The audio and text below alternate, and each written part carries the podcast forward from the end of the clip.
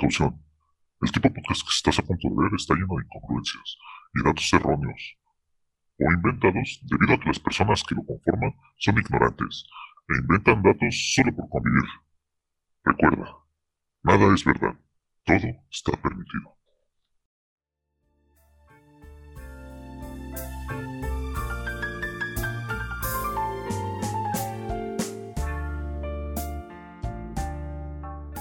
Hola, ¿qué tal amigos? Bienvenidos a su nuevo episodio de Easter Geeks. Como siempre, pues le damos la bienvenida a todo el equipo que conforma el Gululup y entre ellos pues se encuentra en este día Total Mosh y me gustaría saber cómo está cómo estás amigo, cómo te ha ido el día de hoy y qué tal tu semana. Mm, yo estoy bien. Eh, la semana ha estado, la semana pasada tuve que entregar unos pendientes, estuve un poco estresado pero ya este terminé el último el domingo y ya ahorita pues ya más que nada es como que de relax y de, de no hacer nada y ya estoy empezando a, a ver cosas que tenía pendientes que no, no pude haber hecho porque tenía esas cosas que realizar. Ahorita ya empecé a ver la serie de, de Netflix de Arkane, de LOL. Y nada más llevo el primer episodio, pero que se ve que está buena, así que pues creo que va, va bien este inicio de diciembre. Excelente amigo, pues sí, creo que hay muchas cosas por ver todavía, muchas series. Ahorita está, va a empezar bueno lo cargado todo. Y también esa serie que me comentas creo que me llama bastante la atención a pesar de que no ser fan de LOL. Pero pues mí ya estaré viéndola y ojalá la podamos traer lo, lo más pronto posible para todos los que nos están escuchando y darles una crítica al respecto. Y por mi parte pues también me encuentro bastante bien. Creo que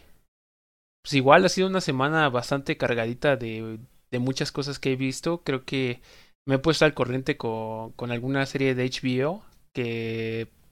tenía como misión ver muchas películas o ver en orden el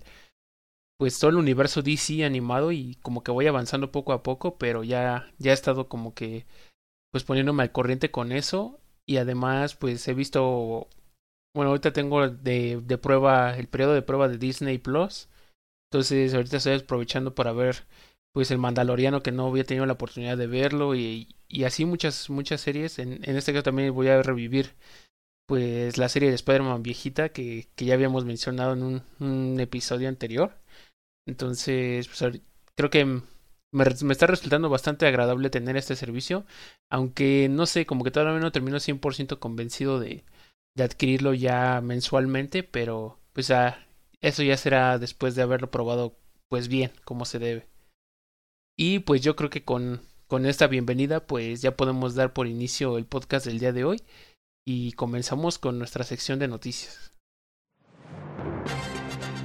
El mundo de las noticias no descansa, pero Easter sí. Estas son las noticias más relevantes de la semana.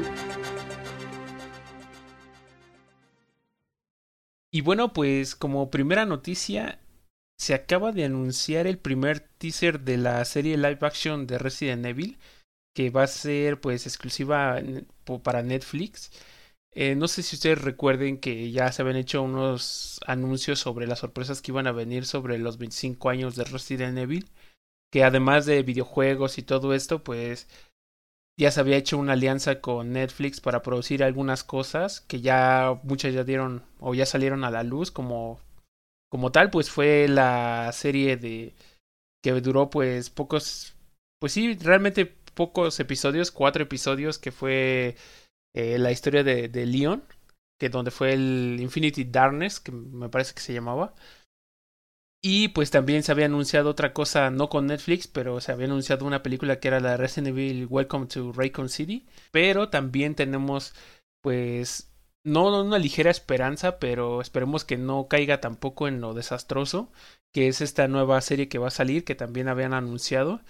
No, no se había sabido nada de esta producción desde mediados del, de este año. Ya se anunció este teaser que realmente no nos muestra pues absolutamente nada, más que un perro zombie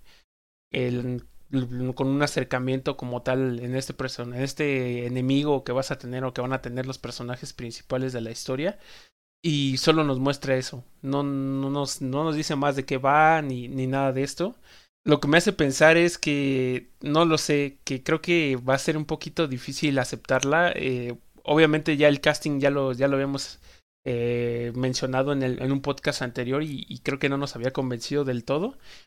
Pero bueno, esperemos que esta serie sí tenga un buen futuro, o al menos que nos entreguen algo aceptable. Eh, esta serie va a estar enfocada en la historia de la familia Wesker y nos va a presentar dos líneas de tiempo. Y pues la temporada únicamente va a contar con ocho episodios y van a tener una hora de duración. La fecha de estreno pues todavía no nos, no ha sido confirmada, pero pues se espera que a lo mejor vaya a ser el próximo año, en lo que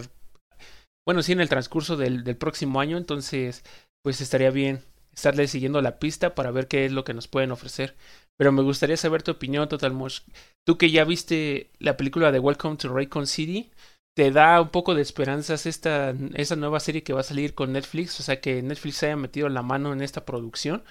Pues en su momento, cuando hablé de, de esta serie, creo que sí mostré mucho mi inconformidad de por sí con el casting y de lo que no, no tenía expectativas sobre esta serie, sigo sin tenerlas y yo le apuntaba más a que la película podría ser pues algo más decente y pues ya después de ver la película creo que me quedé eh, pensando pues que en producción live action como que a Resident Evil no le está yendo muy bien y quiero eh, ver pues como que en qué posición se queda, ¿no? Porque las las películas de Mila Spopovich, como bien diría el buen Fede Lobo, pues yo, yo antes las veía así como un producto basura que no debería llamarse Resident Evil y desde mi punto de vista, si no se hubiera llamado Resident Evil, a lo mejor eh, no, no tendría tanto, no sé, como que odio hacia ellas, por, por llamarlo de una forma. Pero ya viendo Welcome to Raccoon City y viendo que adaptaron más o menos la historia de los juegos, pero eh, de mala forma, pues sí me quedé como pensando que, que a lo mejor esta, esta serie puede llegar a ser un punto medio, ¿no? Sea, no tan, no me va a parecer tan grosera como me pareció Welcome to Recon City. Y pues no me parecen buenas las de las de Mila Spopovich, pero me parecen entretenidas. Creo que un sábado, un domingo, de, de repente si están pasando Resident Evil 2, eh, me puedo quedar y ver que menos me gustó, pero eh, como producto de entretenimiento puedo llegar a sentarme un día, nada más ver que está en la tele y dejarla. Y con esta serie de, de Netflix, pues creo que sí, sí puede llegar a que, a que no, no lo odie tanto, pues ya viendo o comparándolo con Horroroso, o si no, pues ya eh, puede que la ponga hasta lo, lo, más bajo de mi top, si de por sí ya eh, Welcome to Raccoon City me dejó bastante enojadora, eh, que arruinen todo esto, pues en, esta serie en Netflix, pues sí me va, me va a molestar. Y más que nada que sabemos que Netflix no es tan bueno adaptando cosas, ¿no? Lo, lo más reciente que también vi fue Cowboy Bebop. Y me parece una serie, no me gustó para nada. Eh, Cowboy Bebop no, no, bueno, a mí en lo personal no me gustó, pero porque conozco el, pues como que el concepto original, no vi el anime, me encanta el anime, pero creo que tiene ciertas cosas bonitas Cowboy Bebop, al menos visualmente hablando, y creo que este pues puede que Resident Evil llegue a ser un producto así, ¿no? Que, que a lo mejor para la gente que no conoce los videojuegos les resulta un buen producto y solo pues gente como yo que somos esos güeyes sin que hacer que se ponen a escribir en, en YouTube eh, puros comentarios comentarios de odio se, sería los que nos afecte y espero que sea eso, ¿no? Que al final de cuentas sea un producto que a la gente le guste y a lo mejor nada más al fan, al fan recalcitrante como yo seamos los que digamos, no, es que no, no se parece nada al juego porque eh, Jill lleva un traje azul y en, bueno, ah, sin hablar de, del cambio de raza y todo de Wesker, pero o sea, que nada más sean cosas que un fan se enoja porque reconoce las cosas, pero dices que no es así. Y pues sí, o sea, no sé, ser expectativas para ver qué pasa y también mencionar que Cowboy Bebop yo sí lo recomiendo para la gente que no ha visto el, el anime. El anime es una joya, y, pero si no han visto el anime o son como Havokers y Ranrodo que dicen, no, no lo voy a ver porque se ve viejo, pues vean la serie porque se ve bonita a estándares de hoy que seguro de aquí a 10 años a lo mejor envejece feo. Sí, pues la verdad es que realmente creo que este tipo de adaptaciones son algo peligrosas en el sentido de que si no es bien aplicado como tal, creo que pues que muy decepcionado, ¿no? Y a mí siempre me va a quedar en la cabeza lo que pasó con Death Note, que creo que entonces en ese sentido el adaptar anime siempre ha sido malo para para Netflix, le han salido cosas un poquito mal, pero pues ya en adaptaciones un mm, pues digamos diferentes como de videojuegos y todo eso, creo que no les ha salido tan, tan mal la jugada. Esperemos que Resident Evil no sea el caso. Obviamente, como ya lo mencionaste, ahí el casting como que no nos gustó demasiado, pero pues esperemos que sea una joya, sea una buena serie o algo que nos entretenga bastante a pesar de todas estas cosas que a lo mejor de entrada a nosotros no nos cayó del todo bien. Pero pues creo que solamente eso se puede esperar. Yo no he tenido la fortuna o la desfortuna de ver esta película de Welcome to Raycon City. Pero la verdad es que no, no me da muchas ganas por lo mismo. No quiero gastar como que mi tiempo viendo algo que la verdad que va a ser una aberración para mis ojos también. Porque también me considero bastante fan de Resident Evil y creo que si yo ya había hablado mal también en su momento de las películas de Resident Evil anteriores, creo que esta pues no va a ser en absoluto de mi gusto. Entonces, pues mejor dejarla pasar y esperar a ver qué puede ofrecernos esta serie que pues obviamente ya dentro de todo el universo de Resident Evil lo único que nos genera o al menos a mí me genera más esperanza pues es la serie animada, ¿no? Todo lo que está hecho con CGI creo que es lo que a mí me llama más la atención como los cuatro episodios, o sea, esos cuatro episodios únicamente me gustaron más que a lo mejor muchas cosas de Resident Evil live action que he visto pues obviamente eh, son diferentes capacidades, diferentes cosas que puedes hacer haciendo algo animado y haciendo algo en live action, obviamente es diferente, pero pues aún así creo que no han sabido de cierta manera darle un buen pues un buen producto Resident Evil eh, algo en su honor, algo bien hecho y espero que este no sea el caso también. Entonces ya lo estaremos pues descubriendo eh, probablemente el próximo año y ver qué ¿Qué nos puede ofrecer esta serie que esperemos que sea eh, al menos entretenida dentro de lo que cabe? Y bueno, pues ya pasando a otra noticia un poquito aparte de lo del caso de Netflix como tal, pues es que se van a llevar a cabo en esta semana los Game Awards, que son premios obviamente a todos los videojuegos y a aquellos que tuvieron pues que tuvieron una muy buena puntuación por parte de los fans y por parte de la crítica como tal. Y pues en este caso específico en, se dio el rumor, o más bien, que se van a anunciar cuatro nuevos juegos de día 1 para el Game Pass en este evento.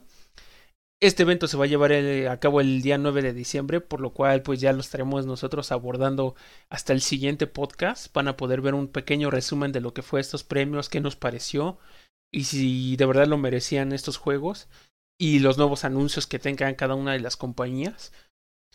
Y pues se dio como que una pequeña filtración de que van a haber bastantes juegos pues de día uno que van a salir, en este caso como ya les dije, cuatro. Pero pues aún así creo que hay más juegos por ahí que se están eh, cocinando que van a llegar pronto, que va a ser Total War, Redfall, Stalker, Scorn y así un sinfín de juegos que según se filtró un correo que habían enviado interno de dentro del equipo de Microsoft y lo cual pues nos da mucha esperanza. Obviamente también están considerando ellos pues muchos juegos del de, Game Pass de, de computadora, pero pues también tienen en consideración que algunos vayan a salir para, para las consolas, lo cual pues me hace pensar eh, cuáles van a ser estos títulos nuevos. Obviamente es muy bueno que hagan este tipo de, de cosas con, con Game Pass en este servicio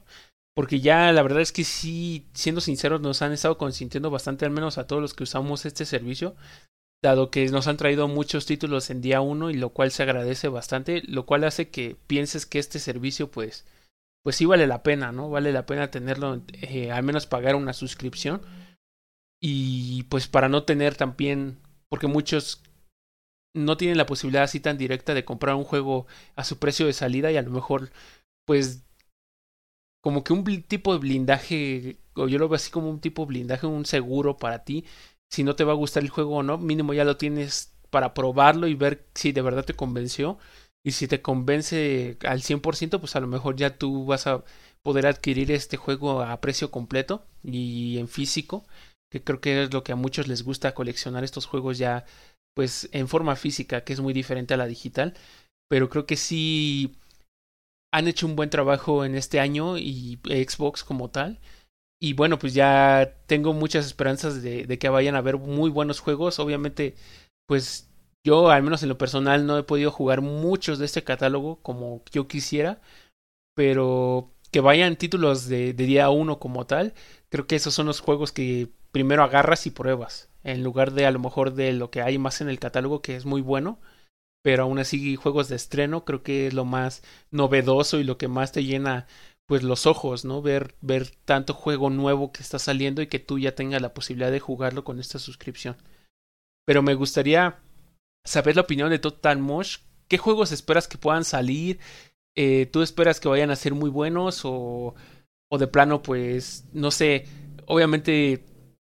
pues ya nos ha dado bastante Xbox como tal y, y pues obviamente si los juegos no son tan novedosos o tan esperados por todos, pues tampoco se les podría recriminar demasiado que salgan, se les debería de agradecer yo creo que de cierta manera que sigan trayendo más y más y más y más y, obviamente pues ya sabemos que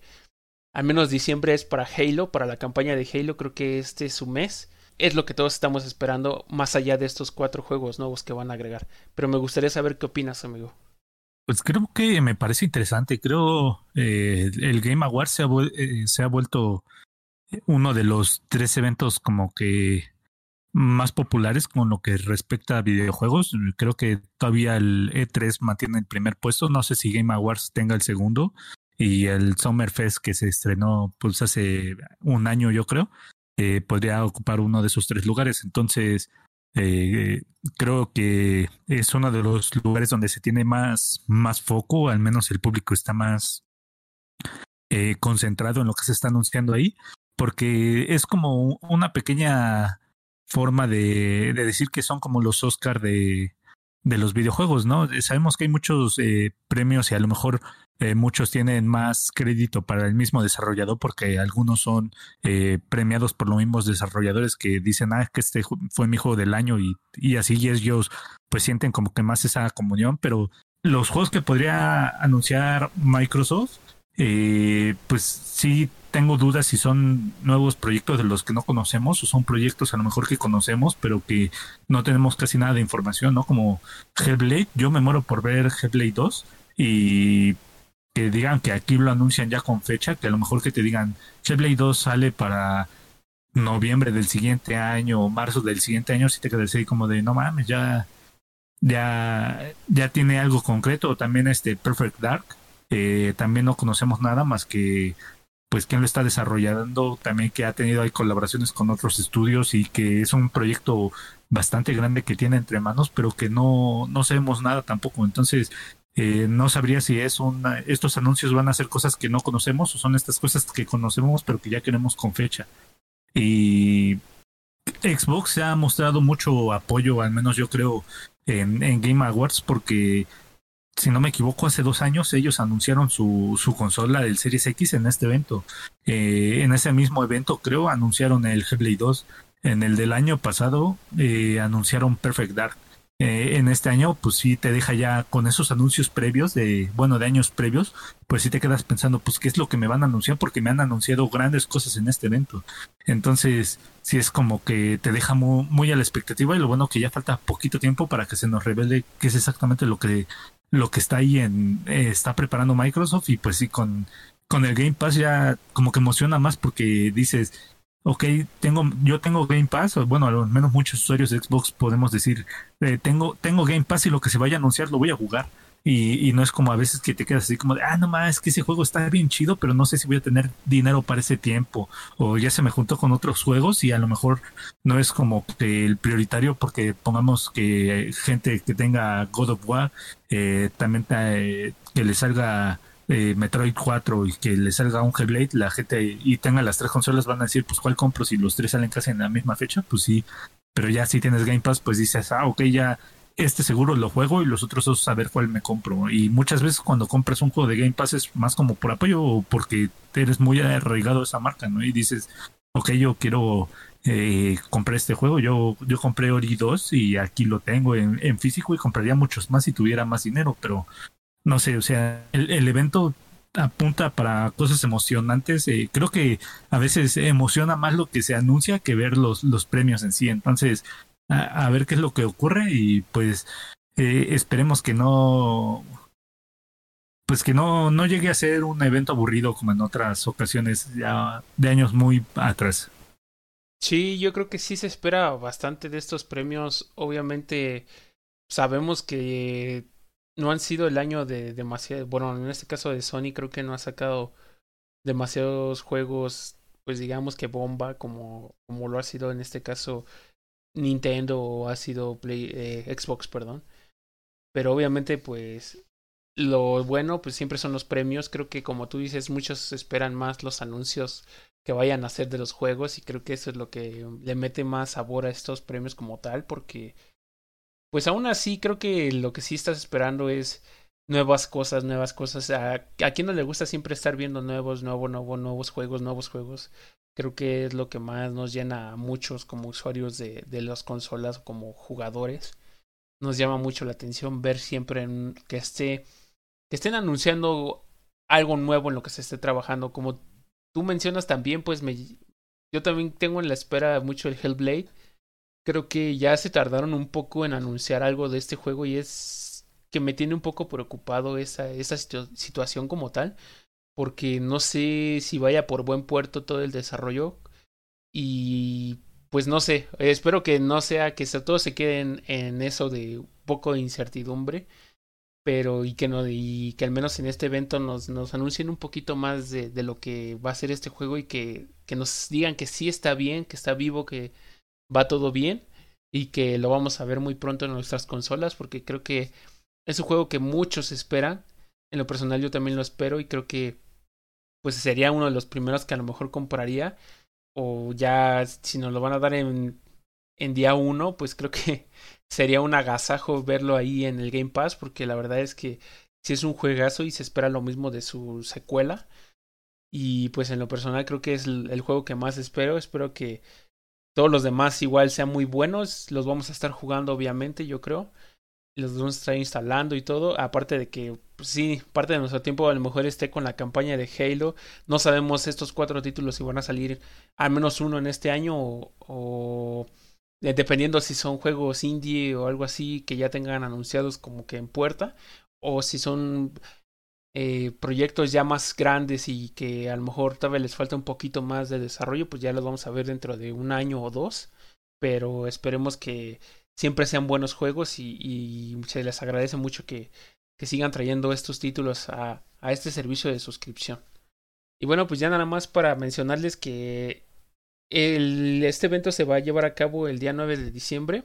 y que vamos a traerles aquí pues como ya lo mencioné, toda la información y todo lo que pasó en este evento en el próximo episodio es que no se lo pierdan. Y ya pasando a otra noticia, pues es respecto a todo lo que ha estado sucediendo con el con Call of Duty en, en bueno, precisamente con el Activision, con Activision como tal, dado que ha estado en el ojo del huracán durante mucho tiempo por muchas cosas, muchos problemas y, y situaciones que han pasado. Y bueno, en este caso, pues se dio a la luz o se, se ha estado retomando mucho un tema en el cual Raven Software, que son el estudio que creó o responsable de Call of Duty Warzone, que todos o que mucha gente ha jugado, pues está preparando una propuesta como tal contra Activision Blizzard. Y esto es debido a que después de que la semana, bueno, después de que esta misma compañía Activision haya decidido despedir a muchos desarrolladores y miembros del equipo de control de calidad del estudio de desarrollo y esto ha generado demasiada molestia dentro de Raven Software y esta propuesta pues es dejar de elaborar, eh, tratar de dejar de elaborar en completamente, detener todo para que exigir que los miembros del equipo de control de calidad reciban pues puestos de tiempo completo dentro de Raven Software y también esto incluiría pues a los que están actualmente en la compañía que aún continúan elaborando ahí y como la gente también que, que acabaron de despedir. Y pues lo más curioso es que estos despidos pues vinieron después de muchas semanas de gran trabajo, donde tuvieron cinco semanas trabajando horas extra y, y mucho trabajo y mucha carga de trabajo como tal tuvieron ellos y antes de que ya acabara el año pues les dijeron las gracias, ¿no? Y creo que es un tema bastante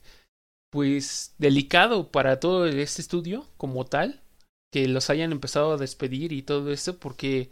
pues creo que es un equipo que siempre está a pesar de que no veamos o veamos muchas cosas en Warzone como tal,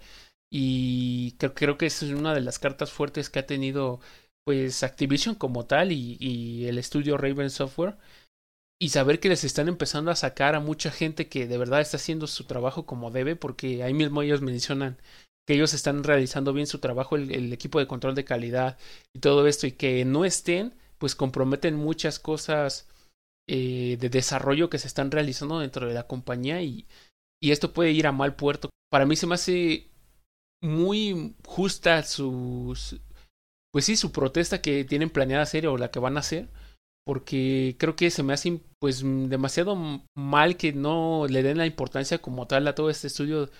de desarrollo y ni tampoco a, todos los que conforman eh, ya sea calidad, ya sea desarrolladores,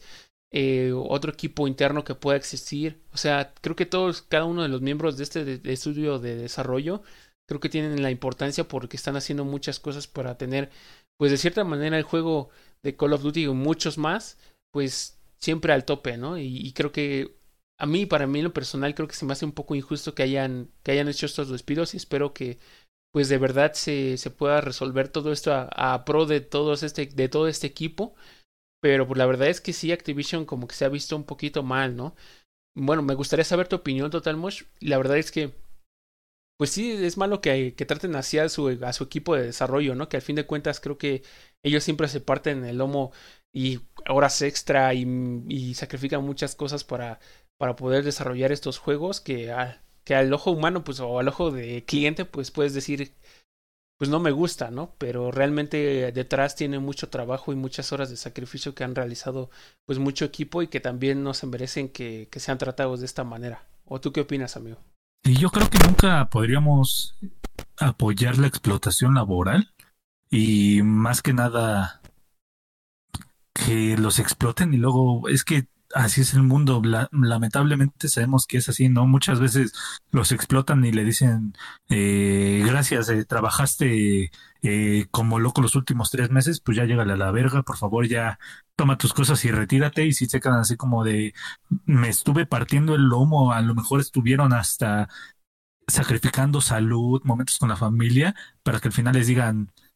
pues gracias, no eres, eh, no eres indispensable, ya puedes irte. Y es, es malo también sabiendo que Activision Blizzard en su totalidad está como que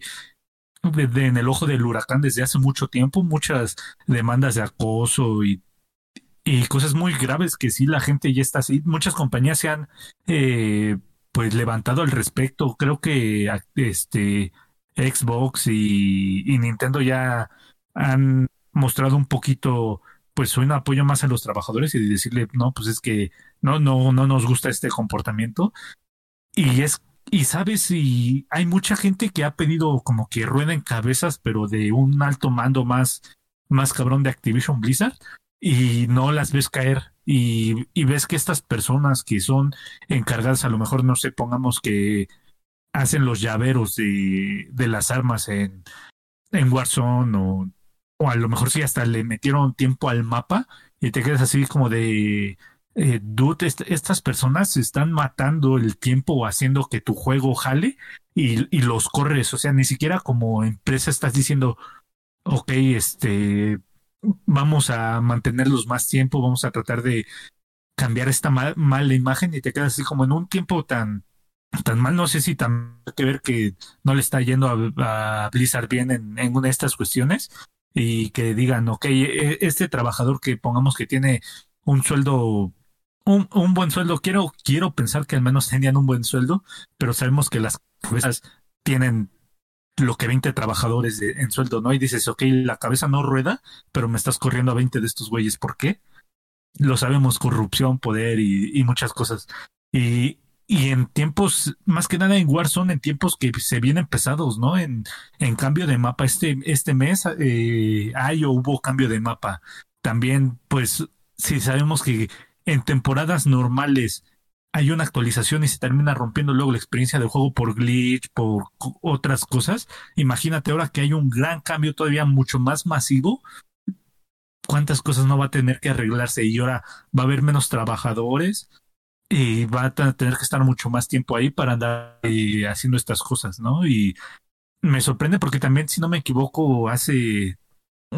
una buena cantidad de meses, creo que deshicieron alguno de los estudios que hizo, no me acuerdo si los remakes de Crash o el Crash 4, para llevárselos a Warzone. Imagínate que ese equipo que le dijeron, ok, es, este, estos juegos que te salieron bien, eh, olvídalos ya. Eh, se van a la verga porque te, te vienes a trabajar en nuestro, por así decirlo, proyecto más grande, Warzone. Y los trabajadores, bueno, ok, estamos en el, en el proyecto, pues en el que más se les tiene que dedicar horas. Y meses después digan, ok, cabezas ruedan y a lo mejor mucha gente o algunas personas que eran de eh, esa compañía, esa parte de la compañía les digan, ok, tú te vas y quedan así, de, ok, me, me quitaron mi trabajo donde desarrollaba o le daba juegos eh, diferentes para pasarme una sección de cosméticos y ahora me estás corriendo, no sé si se ve muy mal por como lo veas, ¿no? No, no sé, uno, una persona, bueno, al menos yo, al no tener un, conocimiento así tan corporativo, pues sí, se me queda pensando así de, ¿por qué lo hicieron? Pero a lo mejor eh, las personas más en la cabeza dicen, es que no me están saliendo los números, que me resulta raro porque en épocas de pandemia creo que mucha gente nos hemos resguardado en, bueno, yo siempre me he resguardado en épocas saludables y de pandemia, pero en videojuegos hay gente que no le jugaba tanto y de repente llegó el COVID y dijeron, ok, necesito hacer algo y opción y Warzone ha estado pegando muy bien en estos tiempos y te quedas así como de, ok, entonces, ¿a dónde están yendo las ganancias que está haciendo el juego? ¿No lo estás eh, eh, invirtiendo en tu mismo juego para desarrolladores? No, no, ¿qué, qué está pasando? No sé, necesito necesitaría, ah, no sé, ser una persona más lista yo o tener mayor y tener mayor conocimiento sobre todo lo interno para no sentir que solo se, está corriendo por pura avaricia o, o, no sé, no sé, no, no, no sé explicar eh, estas cosas y, y ver que la gente al menos dentro del juego, pues como que se está reuniendo para decir, no nos parece, pues sí, como que te quedas diciendo, ok, aquí como que no, no hay algo bueno o no, no se ve nada bueno que esté ocurriendo durante este periodo.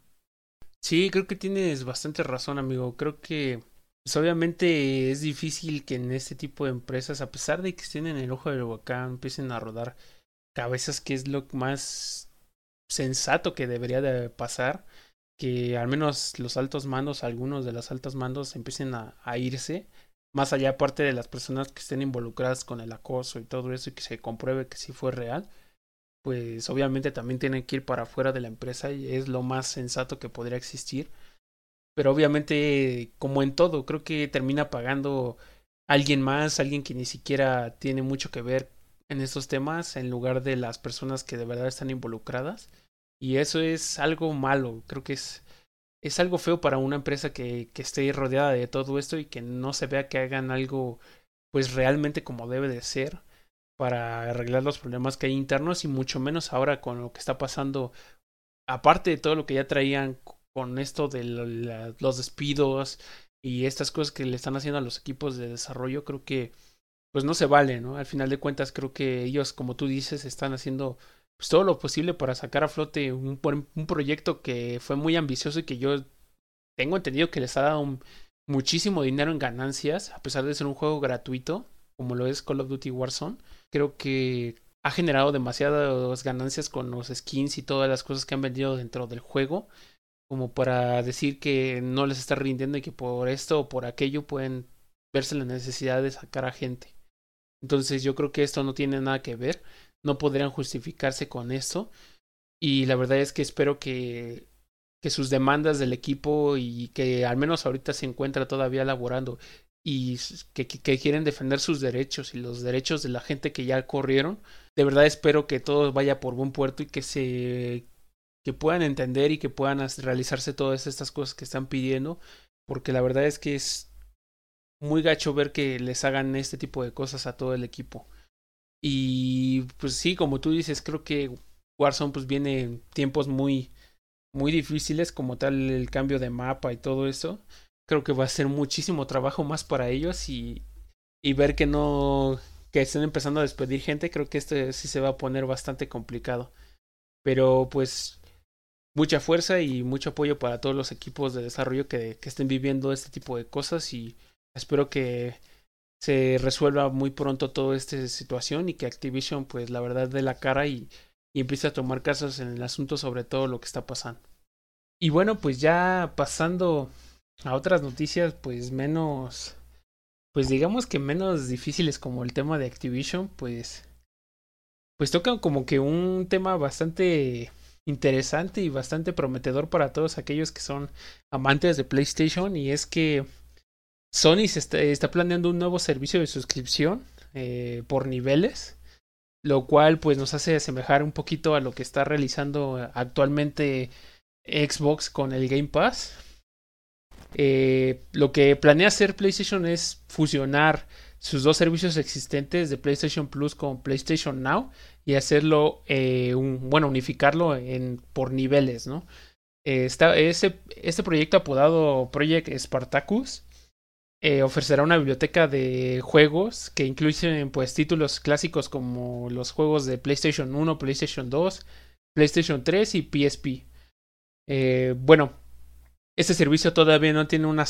fecha de salida, pero se espera que vayan a salir aproximadamente en primavera del 2022, lo cual pues ya se ve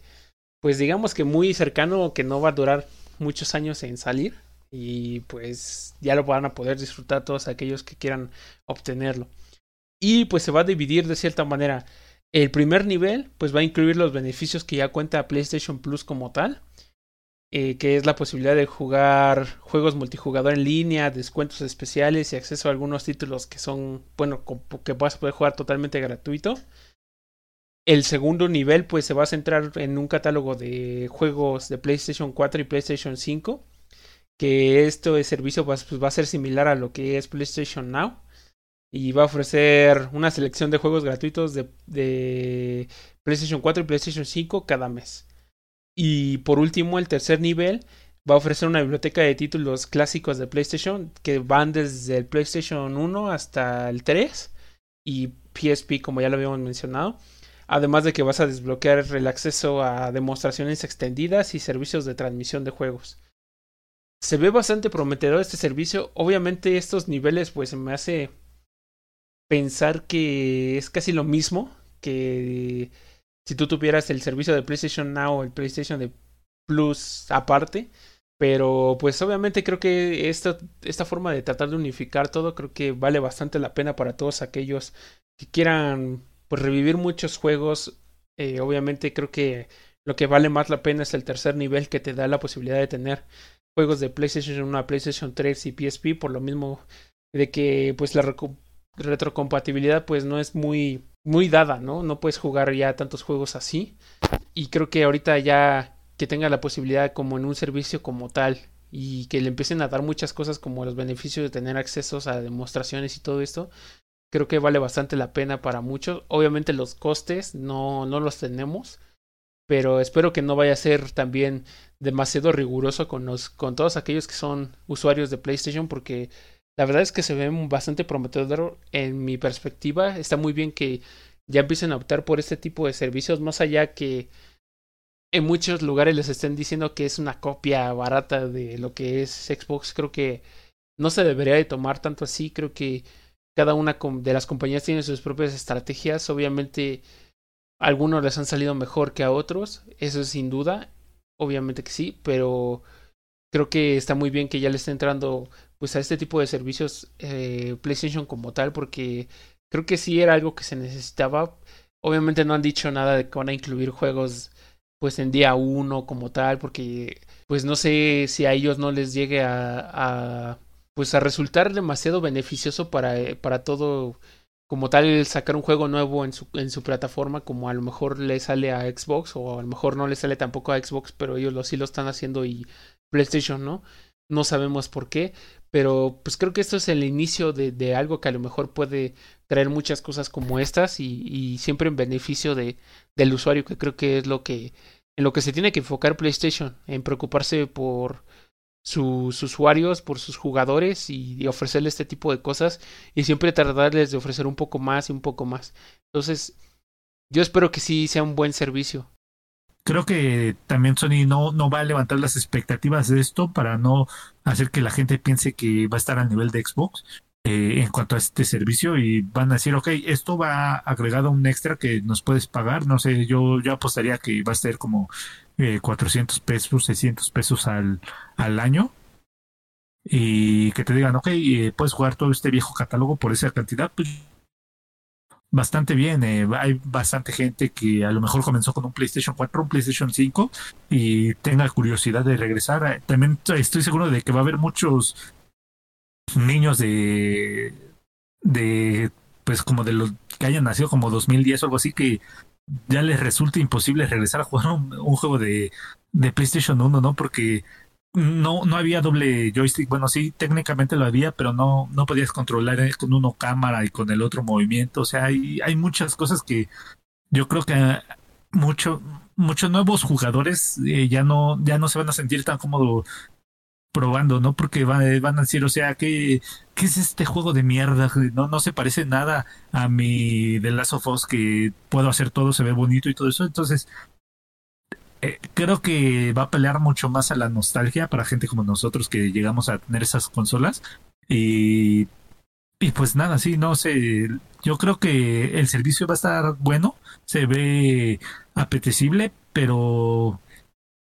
yo creo que para la gente o que ya eh, tuvo las consolas y quiere volver a probar esas cosas, o para gente que ya va a decir, ah, ok, nada más pago este extra y ya tengo muchos juegos eh, extra, pero no sé, no. A mí no me vende todavía la consola de, PlayStation 5, no, no sigo prefiriendo tener mi Series X que decir, ah, no, van, a, van a anunciar, voy a vender mi Series X y me voy directo a Play. No, no, sus exclusivos, hay cosas que quiero jugar, pero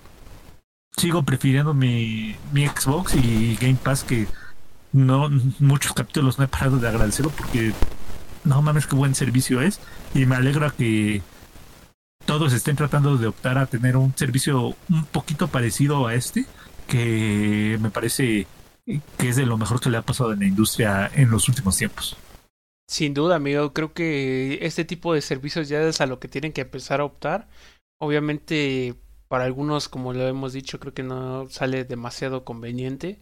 Pero qué bueno que, al igual como PlayStation está planeando hacer esto, Nintendo ya también lo estuvo planeando y ya va a salir su servicio, como ya lo habíamos mencionado también en el podcast. Entonces creo que ya más o menos todo se está empezando a formar, se está empezando a hacer para esa vertiente, ¿no? Que es hacer este tipo de servicios para todos los jugadores, que creo que pues es lo que se agradece. Obviamente va a haber personas que lo puedan costear, va a haber personas que no lo puedan costear como en todo, porque yo no puedo decir que, pues a lo mejor sí como tal el Game Pass de Xbox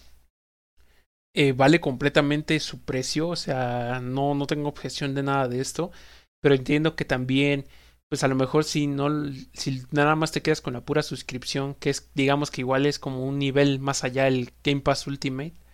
pues creo que sí mucha gente o va a haber gente que no pueda pues tampoco darse la oportunidad por lo mismo del coste, pero creo que vale bastante la pena por la cantidad de juegos que te da. Esperemos que este servicio de Sony también no esté demasiado elevado y que pueda ser pues asequible para mucha gente y que también pues ofrezcan muchos títulos buenos y que se note la diferencia de los servicios que tenían antes a, a, este nuevo servicio ya unificado. Creo que es lo que esperan todos, que se note el cambio y que se note la mejoría en todos estos servicios que han estado ofreciendo hasta la actualidad.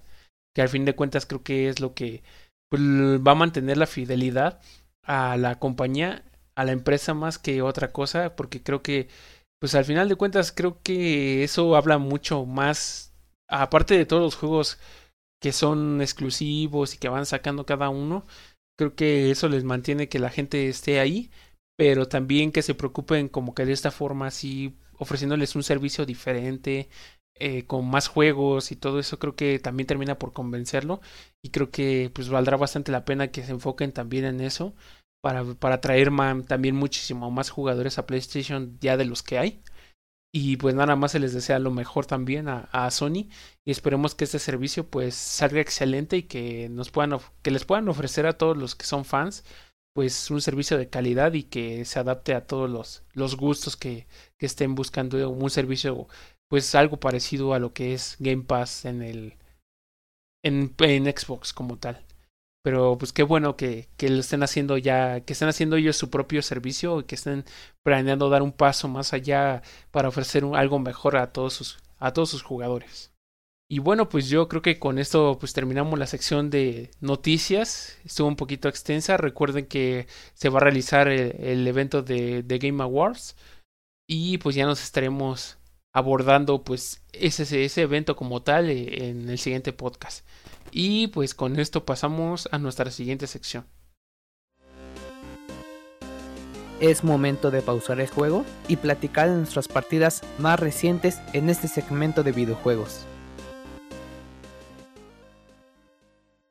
Y bueno, pues ya estamos en la sección de videojuegos y en esta ocasión toca, pues obviamente como siempre, Total Mosh nos trae un juego nuevo cada semana, o al menos trata de hacerlo cada semana. Recientemente se estrenó el, el juego de GTA, la trilogía, totalmente, pues con muchos cambios, muchas cosas nuevas, gráficas y todo, que la verdad ha sido un poco reventado a lo largo del tiempo por, pues su cantidad de bugs que existen todavía en el juego, pero bueno, me gustaría que Total Mosh nos platicara un poco de, de, eso y si de verdad es cierto esos rumores o esas malas críticas que se han estado dando y cuál es su perspectiva completa del juego y de todo su gameplay que ha tenido durante todo este tiempo que lo ha probado. ¿Nos podrías ayudar, Total Mosh? Sí, estuve jugando el GTA Trilogy, pero más que nada la pura versión de San Andrés, que es la que vino en Game Pass porque no, no he comprado y cuando empecé a ver toda la, la, crítica y todo lo que se le estaba arrojando, pues como que se me fueron las ganas de pagar 1.200 pesos mexicanos por ese, por ese juego y dije, no, pues ahorita voy a probar el puro GTA San Andrés y ya de ahí eh, veo después qué pasa y, y la neta de salida siempre sí se sentía muy eh, roto, sí había muchas cosas que no, no estaban funcionando la lluvia torrencial que luego caía así no te dejaba ver nada, es, estaba muy cabrona, ya eh, hubo un parche que arregló eso. Y también hay muchos problemas como que de repente como en las físicas, yo eh, subí un video donde yo iba, me subí a un carro, iba bien tranquilo conduciendo y de la nada salí volando. Entonces, como que sí me quedé como de, ¿qué pedo? ¿De dónde salió eso? Y, y fuera de eso, como que no, tampoco es un gran cambio, o sea, gráficamente sí mejoró un poco, eh, bueno, bastante eh, a la experiencia de, de, Play 2, pero no creo que valga el precio completo, este, ya lo jugué de, de arriba para abajo, estuve eh, probando muchas cosas, hay cosas en las que sí se nota que trataron de facilitarte como no sé si la gente recuerde que hay una como infame misión de avioncito donde tienes que ir en un avión de juguete a destruir camionetas y que era muy difícil. Siento que aquí mejorar, bueno, eh, agregaron tiempo al, a lo que tienes de, como límite para completar la misión, porque yo al primer intento lo, lo pasé, bueno, al segundo, porque en el primero pasé por la, por una parte donde me dispararon, creo, y explotó mi avioncito. Pero fuera de eso, eh,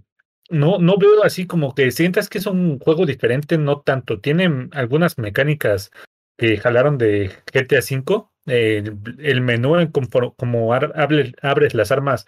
eh, lo sacaron de GTA V, lo trajeron para acá, pero el apuntado sigue siendo el mismo de GTA San Andrés, entonces no es muy eficiente. Yo opté ahí por tener apuntado automático, pero cuando vas a... Como hay una parte en el juego donde tienes que ir a matar eh, gente de la banda enemiga para empezar una pelea de territorios. Entonces ahí luego este, hay mucha gente caminando y con el apuntado automático, pues tú quieres apuntarle a uno y no se va por una de las personas a las que no le quieres apuntar y te matan porque eh, el sistema no te deja apuntar bien. Y si eliges un apuntado manual es terrible, o sea, es, es muy de su época, ¿no? O sea, no, no mejoró demasiado en ese aspecto. Lo vuelves lo agarras, lo vuelves a jugar y es exactamente la misma experiencia de PlayStation 2 con algunos agregados. O sea, no, no vas a sentir un cambio de experiencia como a lo mejor si jugaste Resident Evil 2 y juegas el remake, obviamente es muy diferente. Tampoco se siente como un agregado, como el Resident Evil 1 y el Resident Evil Remake. El Resident Evil Remake también te agregó muchas cosas, pero mantiene mucha experiencia del primero.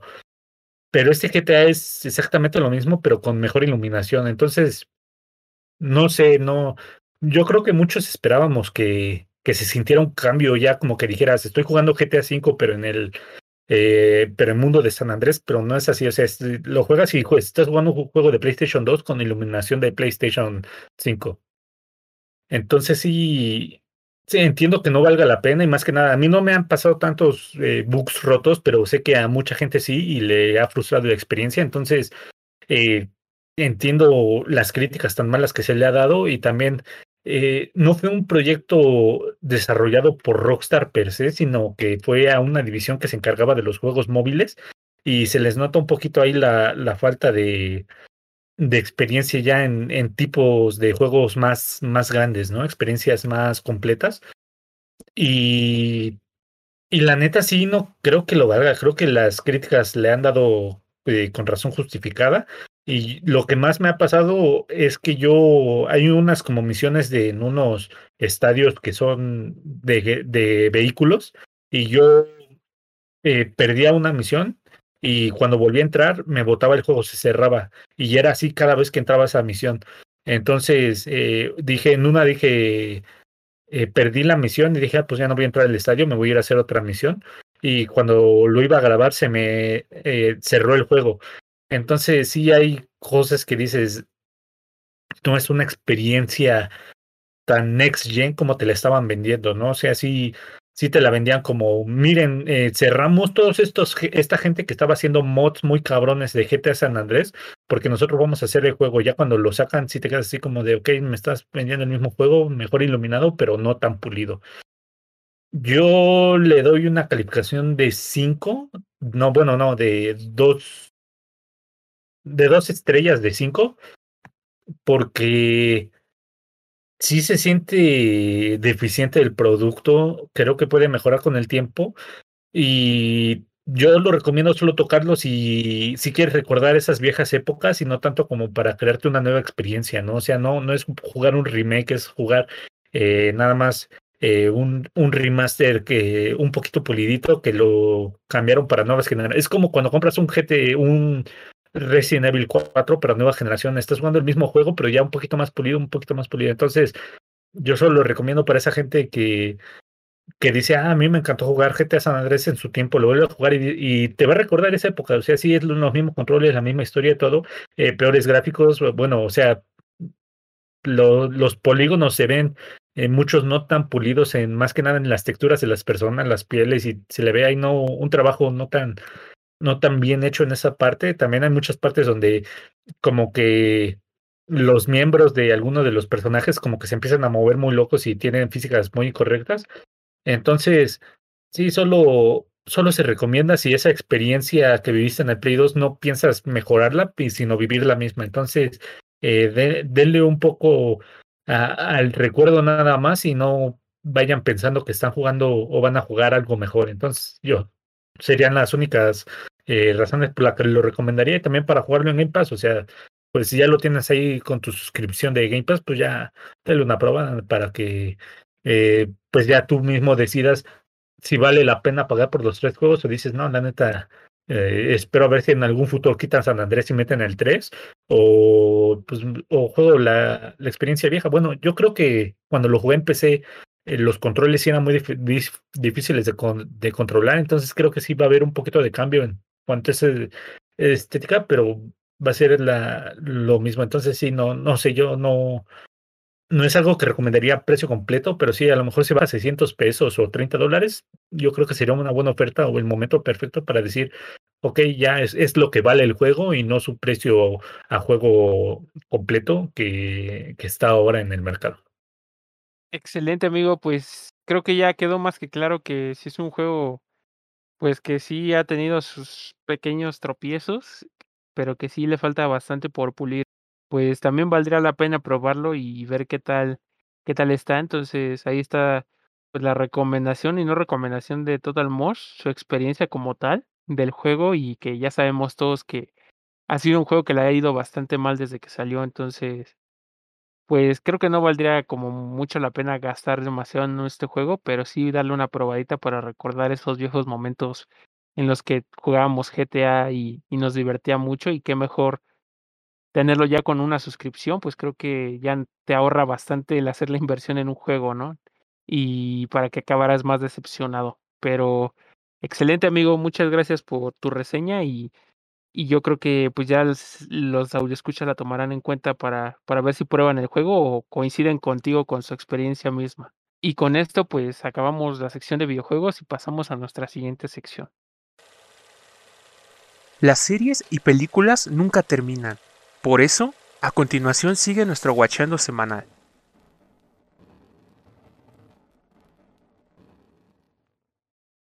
Y ya estamos aquí en la sección de lo que estamos guachando. Y pues en esta ocasión les traemos dos películas en las cuales pues la primera nos va a ayudar Total Mosh porque es el, el que la pudo ver y que tuvo la experiencia completa de esta película, que es Resident Evil Welcome to Raycon City, que es la nueva producción que se hizo de, de Resident Evil en alusión que ya habíamos visto el tráiler, les habíamos mencionado que se veía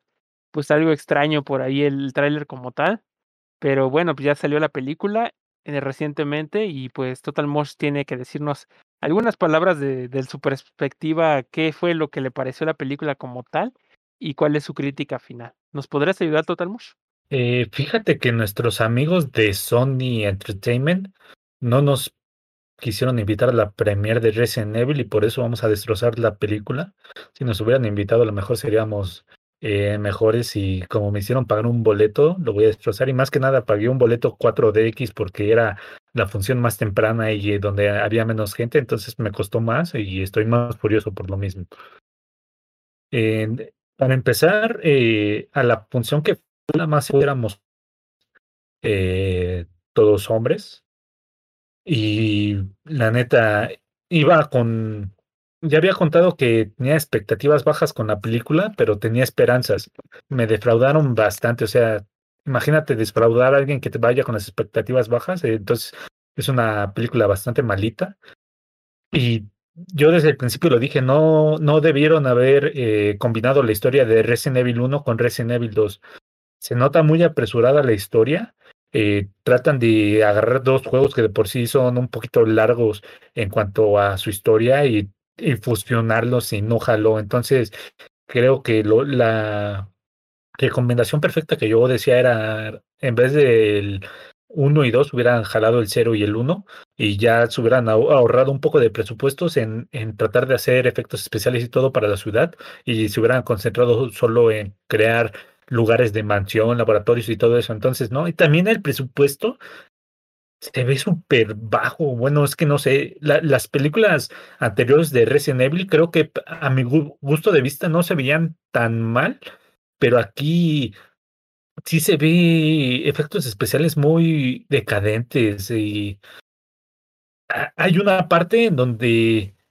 al Leon le dicen, ah, tú vete a cuidar la entrada de la comisaría y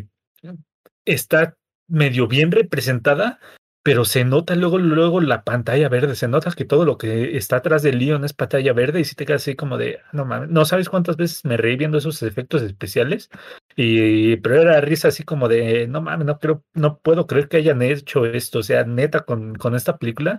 y yo, yo por curiosidad dije, tengo que ver cuál fue el presupuesto de la película, y según internet arroja que se invirtieron 40 millones de, de dólares en esa película, que según es más o menos lo que se invertían en las películas pasadas. Y creo que esta producción mínimo le hubieran metido 100, 100 millones de dólares para hacer más,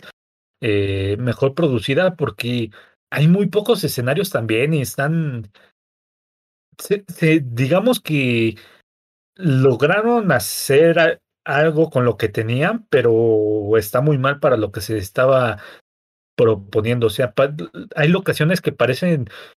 como de de cine independiente, o sea, sí, sí se nota como que dijeron, ah, mira, aquí este, este lugar hay que ponerle unos tubitos o algo así, ya va a ser como un laboratorio. Y luego hay partes donde yo decía, es que esto no tiene nada que ver porque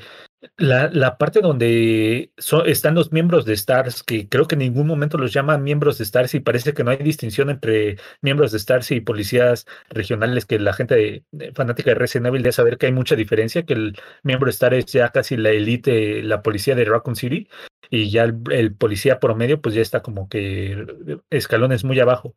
Entran al, al despacho de los miembros de Star y no mames, o sea, se le ve el presupuesto bien bajo, es como una cabañita y dices, ok, parece que la estación de policía es muy chiquita y te digo, y luego pasan al plano de León y te ponen la estación de policías que ves en, en los juegos y dices, que no mames, no tiene nada que ver esto, porque en el juego te ponen que los miembros de Star hasta tienen tecnología de último nivel para ese momento, que tenían radar, comunicadores y todo muy cabrón, y aquí es nada más como, como comisaría de, película de zombies, pero que están en un pueblito y nada más se ve un lugar como de madera y hay unos escritorios y dices, no mames, es que no, no, no tiene mucha concordancia. Y luego también entras al, bueno, entran al, al despacho del director y es casi como que dijeron, hay que aprovechar el set de la comisaría de los Stars y vamos a usarlo, pero ahora con el director, nada más ponle un mueblecito. Luego ya está un poquito el estacionamiento y también, o sea, se nota que nada más cerraron un, eh, un, estacionamiento subterráneo y ya dijeron, ok, vamos a grabar aquí. Y la mansión creo que es lo, mejor logrado, pero muy desaprovechado. Y también lo que más me enojó fue mucho carácter de los personajes cambiados. O sea, en los juegos, Leon eh, llega como un novato pero no es un pendejo, o sea, no, no es como que, güey, no sé disparar un arma, es un güey que entrenó en la policía y entró y dijo, ching, no mames, me tocó la infección en mi primer día y salí bien librado de mi primer día porque soy un policía chingón. Y aquí Leon es un hijo de papi, güey, que lo mandaron a la, de la verga de otra comisaría y el güey en, en toda la película casi no dispara un arma, o sea, eh, se lo pasan humillándose, es el mayor puñetas que aparece en toda la película, es el, mayor pendejo. Eh, ya lo venía a venir de que como que Claire es la protagonista de la película y creo que la personalidad de, de Claire era un poquito lo que debía ser Jill y, y Leon debería ser más lo que era Claire, que, que Claire dice, no, es que Claire la entrenamos en arma, en combate, ¿no? Y en el juego nunca fue así, Claire era la hermana de Chris y sí medio sabía de armas, pero no era muy cabrona. Entonces, el, policía es el pendejo y la, la civil es la muy cabrona. Eh, Chris, pues Chris creo que, al menos en los primeros juegos, nunca ha tenido mucha personalidad, así que al personaje ahí como que no lo, no lo juzgué mal, me pareció una interpretación aceptable. Y, y Jill es un puto gatillo alegre que le quiere disparar a todo, o sea, Mm, para nada la personalidad que manejan en, los juegos es una persona seria que se preocupa por el equipo y todo eso. Y aquí es una persona que le quiere disparar casi a todo y casi todo lo quiere resolver a balazos. Entonces sí, me chocó la todo, todo esto. Y, y, Wesker, que es el villano principal, que en el juego te dicen, no mames, es que este güey está coludido desde el principio con la corporación Umbrella, este güey es de las cabezas casi más grandes. Y en juegos posteriores descubrimos que Wesker fue un experimento de Umbrella, que por eso podía resistir la, el virus y salió vivo de los Tyrants. Eh, aquí es más como güey que no sabía nada y de repente se, se vuelve villano. Y si te quedas así como de, no mames, o sea, ni, ni un personaje pudieron hacer bien, o sea, fuera de Chris, que era el sin personalidad, no pudieron hacer nada bien en, en esta adaptación. Eh, Birkin, eh, del científico laureado que era de Umbrella y que trabajaba junto, directamente junto a Wesker, Spencer y las máximas cabezas, eh, aquí ya casi casi lo ponen al nivel de Spencer, casi la cabeza y ya eh, hasta te dicen que crió a Chris y a Claire y te que así como de no mames y a Lisa que es uno de los villanos que aparece en Resident Evil 1 Remake no aparecía en el juego original este tenía un trasfondo muy chido era una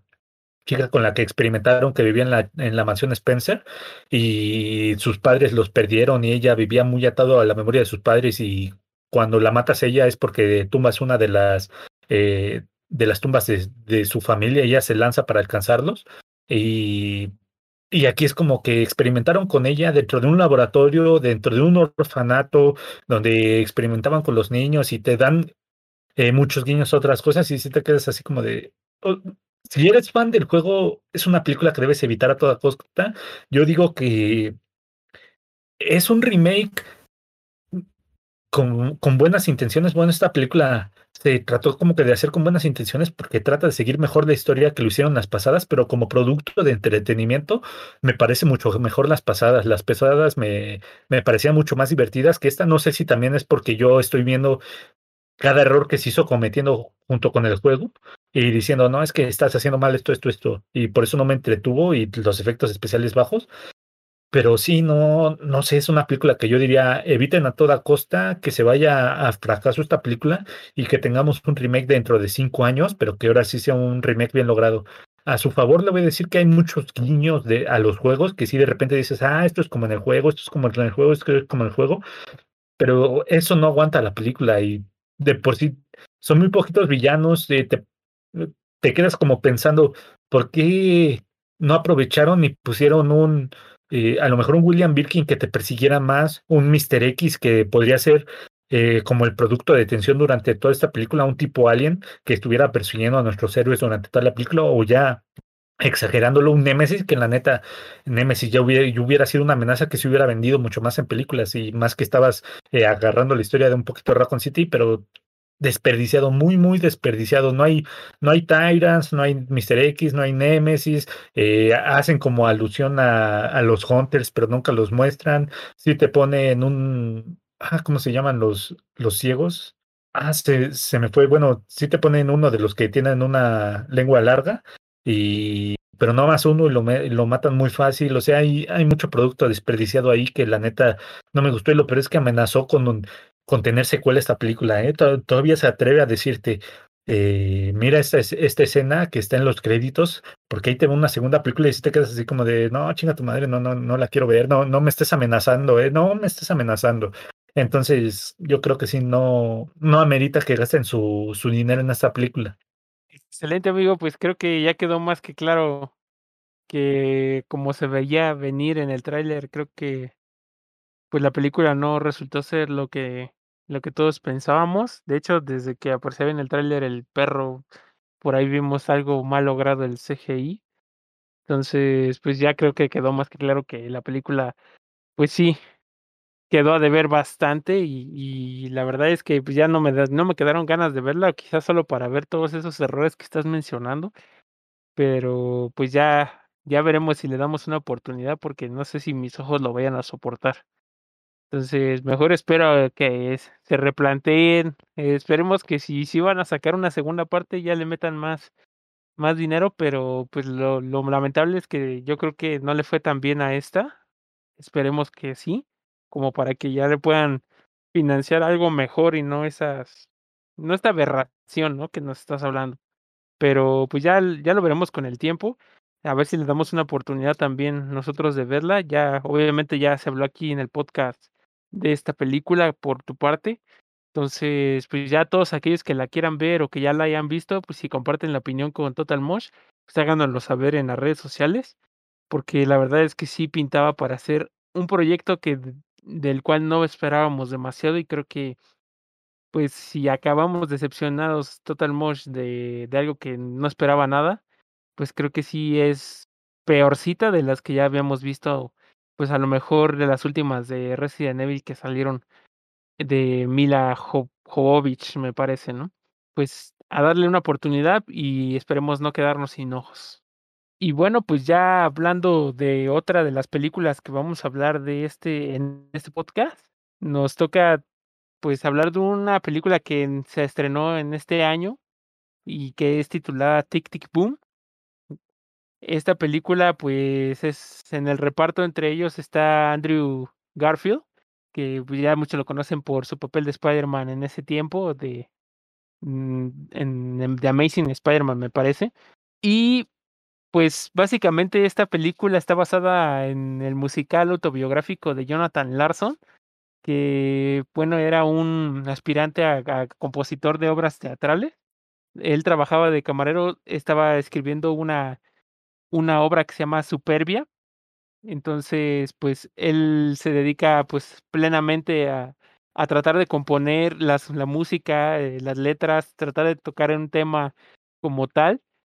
y poder sacar a flote pues todo este proyecto que tiene en su taller. y pues nos cuenta mucho de su historia y muchas cosas que sucedieron a lo largo de, de este trayecto en poder concluir su, su, su obra teatral, que la verdad es que sí nos deja pensando bastante. Al final de cuentas, creo que, pues sí, es un homenaje completamente a esta persona, a Jonathan Larson. Fue una de las figuras muy importantes para, para el teatro, al menos los musicales, que al final de cuentas, pues no me gustaría spoilerlos demasiado, pero ya llegaremos a ese punto, pero creo que al final de cuentas sí nos muestran bastantes escenas de él en vida real y pues cómo se supone que pasó todo esto para poder crear sus obras más importantes, ¿no? A lo largo del tiempo y que fueron muy, muy famosas en, su tiempo, eh, al menos en Estados Unidos. Pero me gustaría saber qué les pareció como tal. Yo sé que, pues no sé si ustedes gusten de los musicales como en sí, yo personalmente los musicales no los tengo como que en mucha estima y yo no disfruto demasiado de los musicales, solo muy poco los he podido disfrutar, pero creo que este no me quedó a deber, creo que este sí me gustó, me gustó bastante la historia como tal, yo al principio no sabía que era la historia de, de esta persona que, que hizo tanto por el teatro, pero yo pensé que era una historia completamente independiente y, y, contada a lo mejor con un argumento o un guion de alguien escrito por alguien, pero me gustó bastante la historia como tal. Me recordó un poquito a, a lo que fue en su momento Whiplash, de cómo, pues, de cierta manera, los artistas tratan o ponen en una balanza las relaciones amorosas con, con sus objetivos reales que son llegar al éxito entonces, pues hay muchas veces te das cuenta de que, pues son decisiones muy difíciles por parte de las dos personas, el tratar de a lo mejor lograr una síntesis para poder salir adelante juntos en todos los proyectos, pero ahí hay veces en las que, pues, no se logra y lamentablemente, pues muchas personas se van alejando de, de sus seres queridos por buscar, pues, esta, esta fama, ¿no? Que tanto a muchas personas quisieran lograr. Pero, pues, cuéntenme ustedes qué les pareció la película y qué son los puntos más importantes que vieron ustedes en esta, en esta película que, que nos ofrecieron.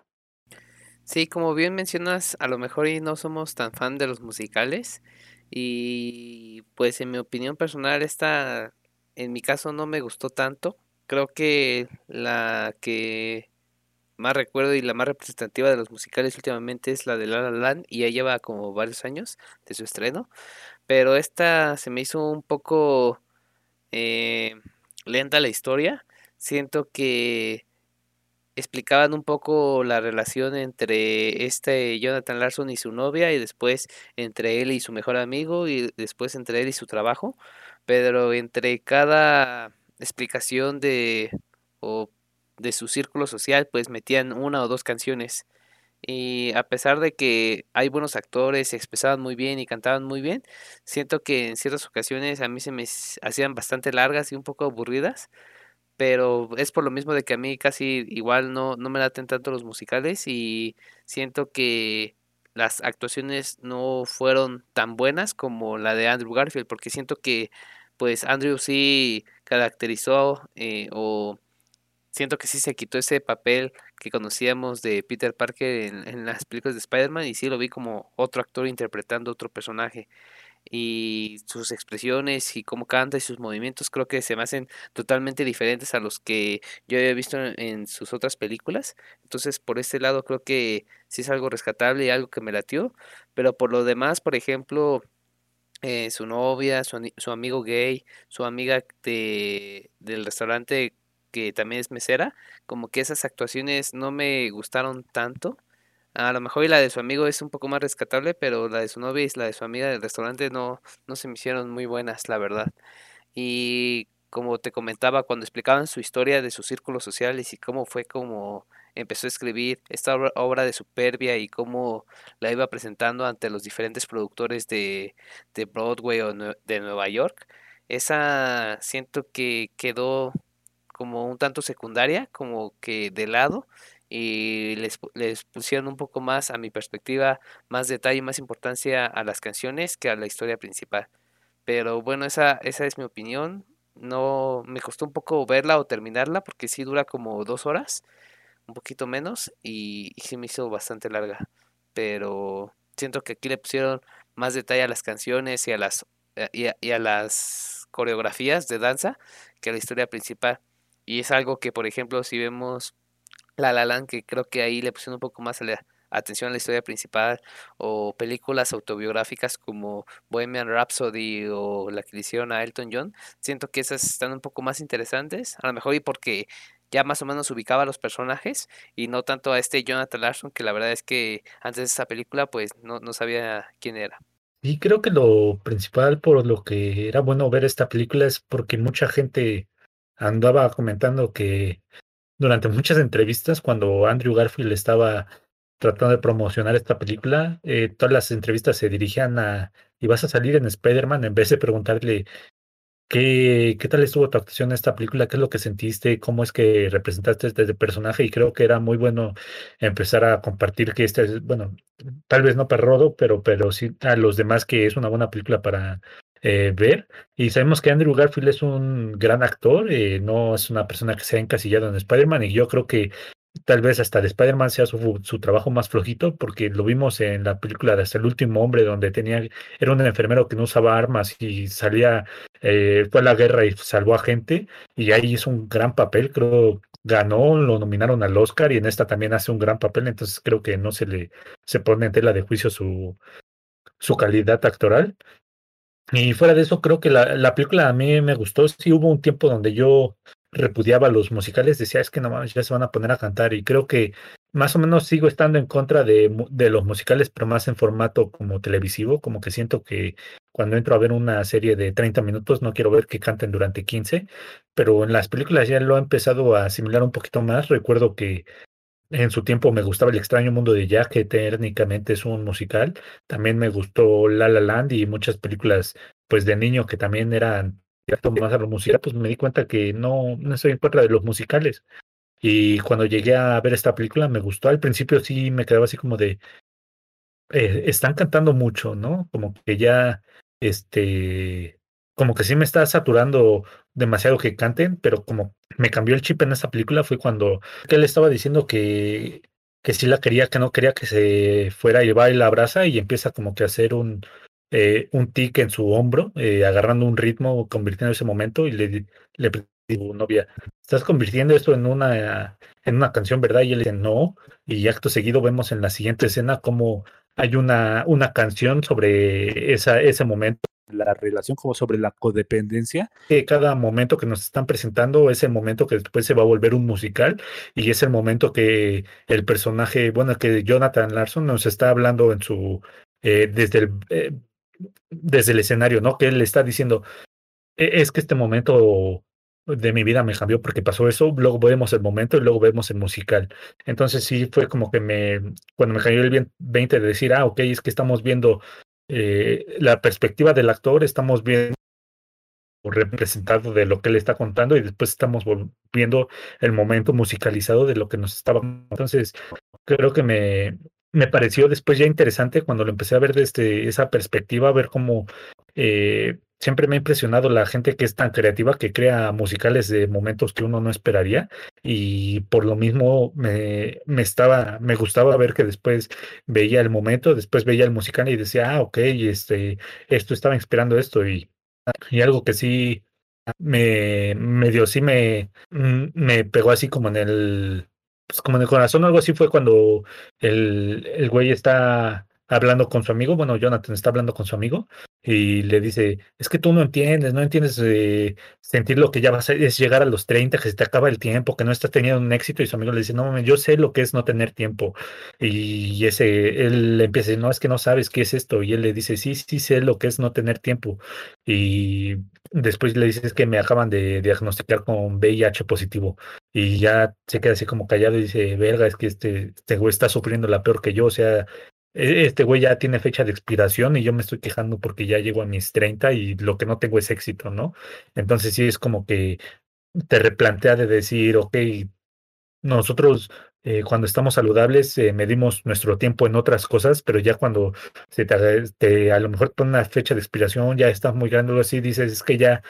el tiempo viene a tener otras relevancias, ¿no? Y me pareció muy bien que cómo se tocó ese tema, porque muchos de, creo que de los amigos de Jonathan, creo que eran gays y estaban en la fiebre de, bueno, cuando estaba pegando muy feo el, el SIDA, y te representan como llega su amiga de, de la camarera y le dices que este güey ya se, se nos va a morir porque eh, o se murió hace poco y empieza a saber cómo hay muchos de sus amigos que están eh, siendo afectados por, por la enfermedad. y creo que es me pegó muy, bueno, lo, me llegó más que en el tiempo, eh, pensando que decir, si es que yo a lo mejor tengo más pensamiento como de Jonathan, que digo, es que ya estoy llegando a mis 30 o estoy llegando a tal edad y estoy buscando el éxito y no me llega, estoy buscando a lo mejor, eh, no sé, un trabajo estable, algo más así, y, y no lo encuentro, ¿no? O sea, sí, entras como en desesperación, pero ya cuando ves que los problemas de, de otra gente es mucho mayor y a lo mejor su tiempo está contado, si te quedas así como de, es que no estoy tan mal, tengo tengo, lo que te das cuenta es que te sobra tiempo, ¿no? O sea, de, dices, eh, yo, yo estoy pensando que debo de, tener mansión a los 30 y lo que en verdad me estoy dando cuenta es que tengo todo el tiempo del mundo para encontrar el amor, el dinero, eh, pasar el tiempo con la familia, hacer viajes y hay gente que no, no tiene ya ese tiempo y creo que es lo que más que nada es como que el mensaje que, que me, me vino a pegar más a mí en cuanto a la película y sí me quedé como de eh, que, qué bueno que me lo que me trataron de reducir el impacto de la, de, del mensaje con, con canciones, porque si de repente digo, ah, ok, y luego ya empiezo a ver el musical y me empiezo a calmar, pero si te pones a reflexionar, empieza a dar vueltas tu cabeza y si te quedas así como de, eh, verga, sí, e, e, este mensaje llega así, este mensaje llega así, y sí, sí hace pensar a uno bastante.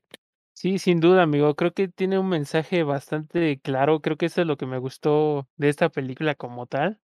Obviamente los demás musicales que he visto en su haber, creo que sí tienen un bonito mensaje, pero todos nos hemos preguntado alguna vez, pues, que a lo mejor a nuestra edad pudiéramos ya estar,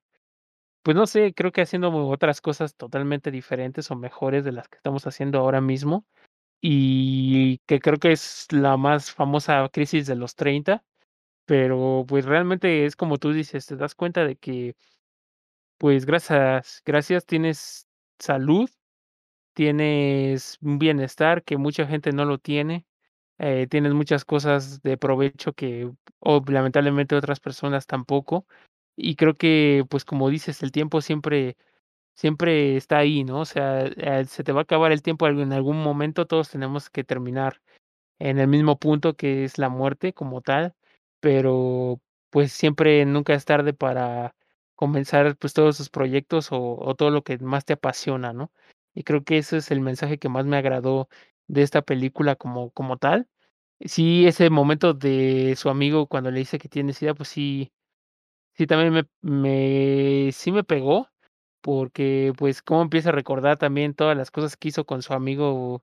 desde que eran chavos, eh, todo, todas las experiencias que tuvieron juntos y todo, hasta cuando le dijo su amigo que, que él era gay. Entonces, pues sí, creo que es difícil muchas veces y, y pues creo que sí debe ser mucho más difícil que, que un amigo te, te pueda llegar a decir algo así. Pero pues como tal, creo que la película sí tuvo sus partes bastante buenas y bastante igual conmovedoras. Obviamente yo no puedo decir que toda la película estuvo bien. Al principio se me dice, a mí me pareció un poquito floja, a mí en lo personal, pero mientras se fue desarrollando un poquito más, creo que me gustó bastante, porque al principio sí quedé como que sin mucha expectativa sobre la película misma, pero me fue convenciendo mientras más avanzaba y más iba descubriendo más su historia y todo. Y pues creo que es una buena obra musical, la verdad, me gustó bastante y, pues sí como que no soy fan, pero como que sí me gustaría ahondar un poquito más en, en algunas de sus obras que hizo Jonathan Larson en, en su haber, ¿no? Que, que dicen que pues lamentablemente no pudo tener el tiempo para ver triunfar demasiadas o la mayoría de sus obras, pero pues sí, sí estaría muy bien que, que investigáramos un poquito, o al menos yo voy a investigar un poco más a ver si algunas me llega a gustar, pero pues qué bueno que, hicieron esta película, la verdad me gustó bastante y, y me gustaría ya pasar a la parte de calificaciones o no sé si quieran agregar un poco algo más sobre esta película, pero pues si Si no, en dado caso que no, pues me gustaría saber qué calificación le dan ya pues partiendo de toda la historia y la trama de la película misma y, y el musical como tal. Yo le doy una calificación de 3 de 5 Andrew Garfields a esta película, porque como ya lo había comentado, la actuación de Andrew la verdad se me hace muy buena. eh, y también la, la situación que mencionan con su amigo eh, y cómo, cómo dan el impacto de esa noticia, la verdad es que pues igual sí fue algo que, que, que conmovió en la película. Y fuera de eso, creo que a mí se me hizo un poco más lenta por lo que ya comentaba de los musicales y, de las canciones que se me hacían bastante largas y, muchas, pero creo que fuera de eso eh, podría ser como una buena película para disfrutar una tarde igual con palomitas y eso. Sí, creo que para mí son cuatro Andrew Garfield de cinco, porque se ve que Andrew Garfield dio mucho en esta película. También leí en un post de Facebook que decían que su mamá había fallecido recientemente porque es una, algo muy feo. Y creo que nos, nos demostró y nos conmueve bastante Andrew en esta, en esta película. Creo que el mensaje es bueno, las, eh, las canciones son entretenidas y para mí sí es un producto bastante bastante recomendable y por eso yo creo que sí la gente eh, debería darle una chancecita que se, aprovechando que está en, que es una producción de Netflix si no me equivoco y ya ir viendo si si es algo partidario de los musicales o si prefiere no acercársele a este tipo de películas. Sí, pues yo ya por último puedo darle una calificación de 3.5 Tic Tic Booms de 5 porque la verdad es que está muy entretenida la película. Si no te gustan los musicales, pues a lo mejor oh, probablemente sí te vaya a gustar o no. Ya es más de percepción de cada uno. Pero yo personalmente, desde mi perspectiva de que tampoco soy fan de los musicales como tal, pues al menos esta obra sí me agradó eh, algo. La verdad es que sí me agradó. Y pues yo sí la recomendaría que la vieran. Ya ustedes también tomarán en consideración la opinión de, To- de, Total Motion y Ramrodo, que también, pues él no es tan gustoso de los musicales como yo, pero él tiene otra perspectiva sobre esta película. Entonces,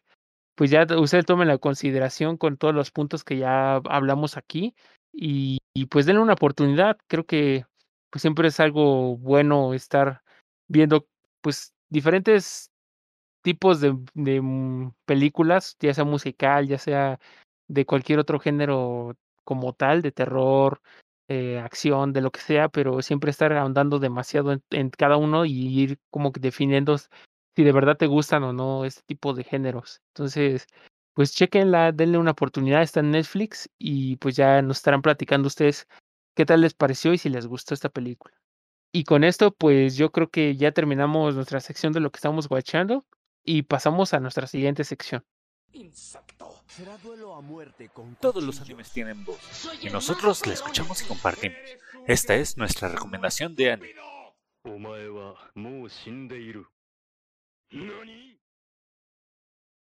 Y bueno, pues ya estamos en nuestra sección de anime.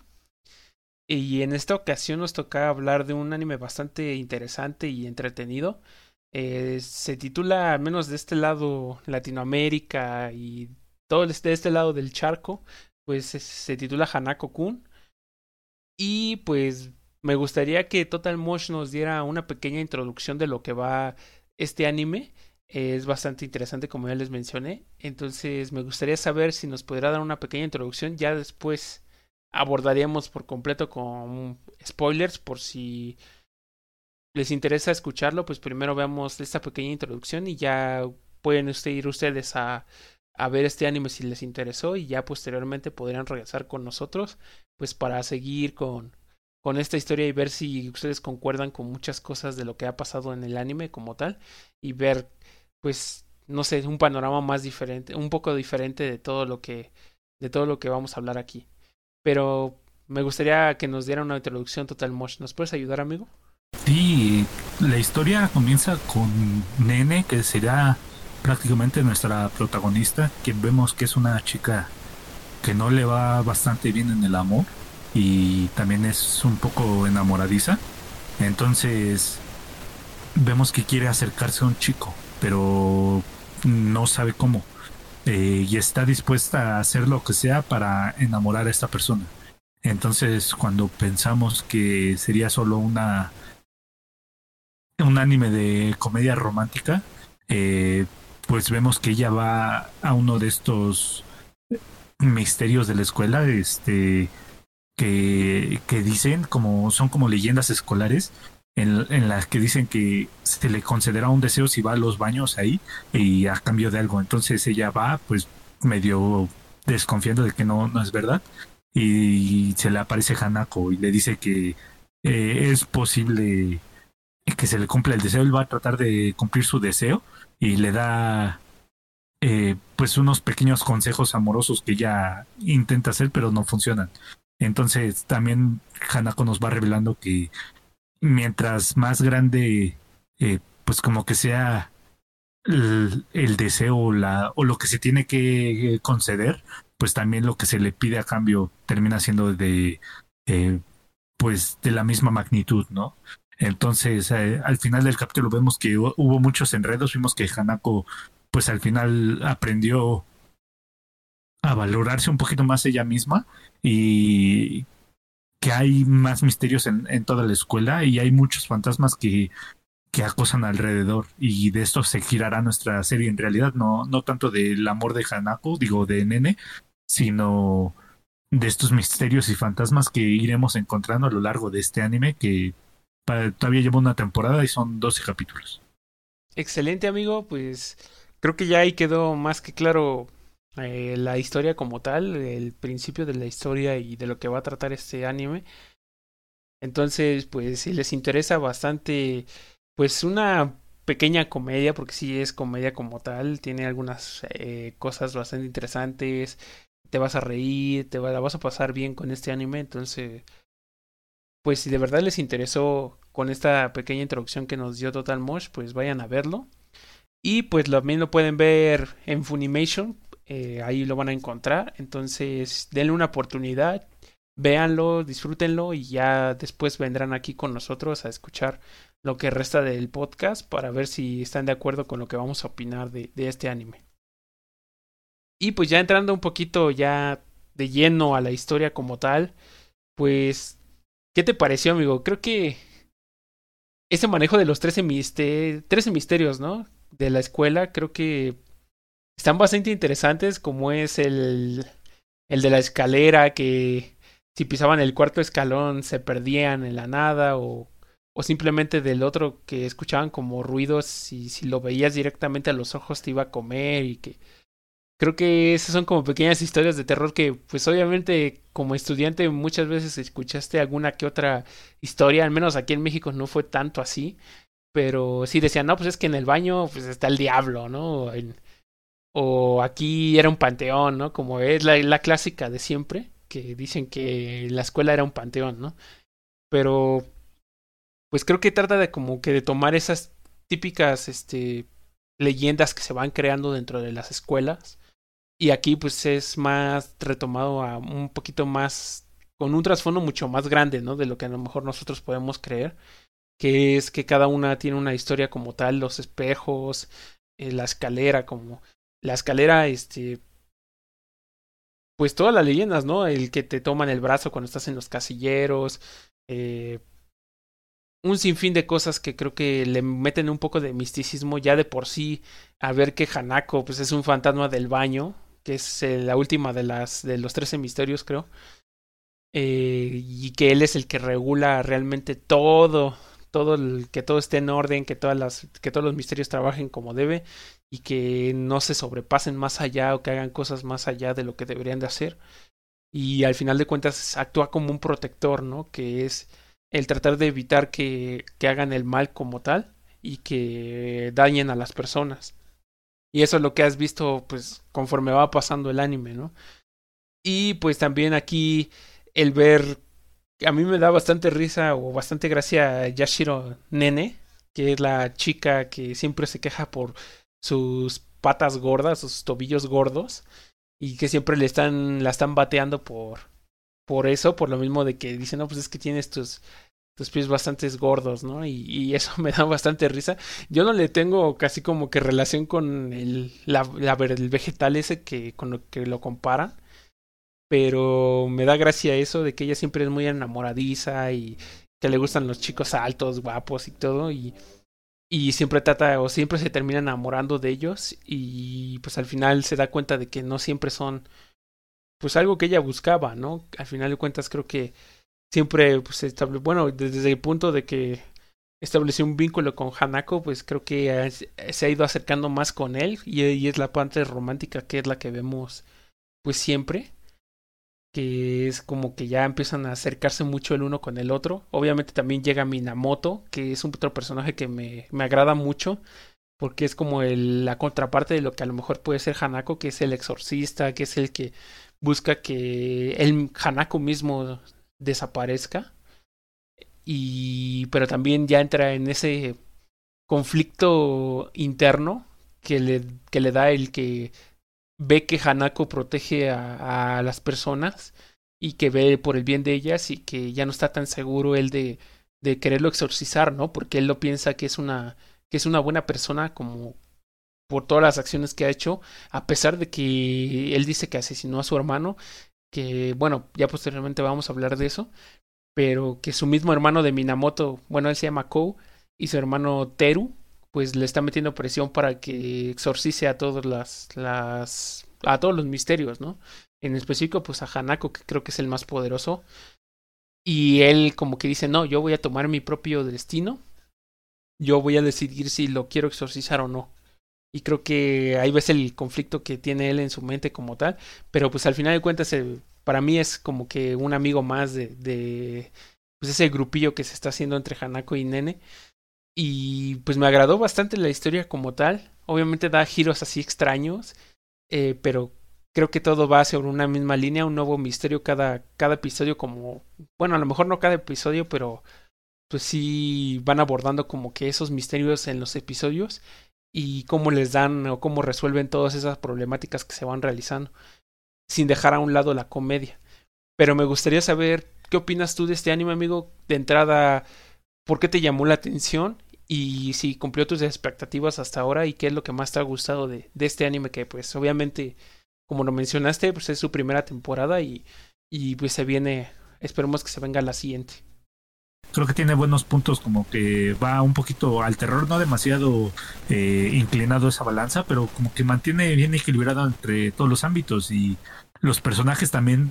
pues se ve que tienen bastante desarrollo, ¿no? Porque como bien dices, el Minamoto menor, eh, pues tiene ahí como que va pensando en todas las aprisiones, todos los misterios son malos y tengo que exorcizarlos a todos. Y y pues es como que traición de la familia y tenemos generaciones de exorcizar y todo eso. Y ya cuando los va conociendo y también porque Nene pues eh, le dice que Hanako no es malo pues ves que como que todas sus creencias se ven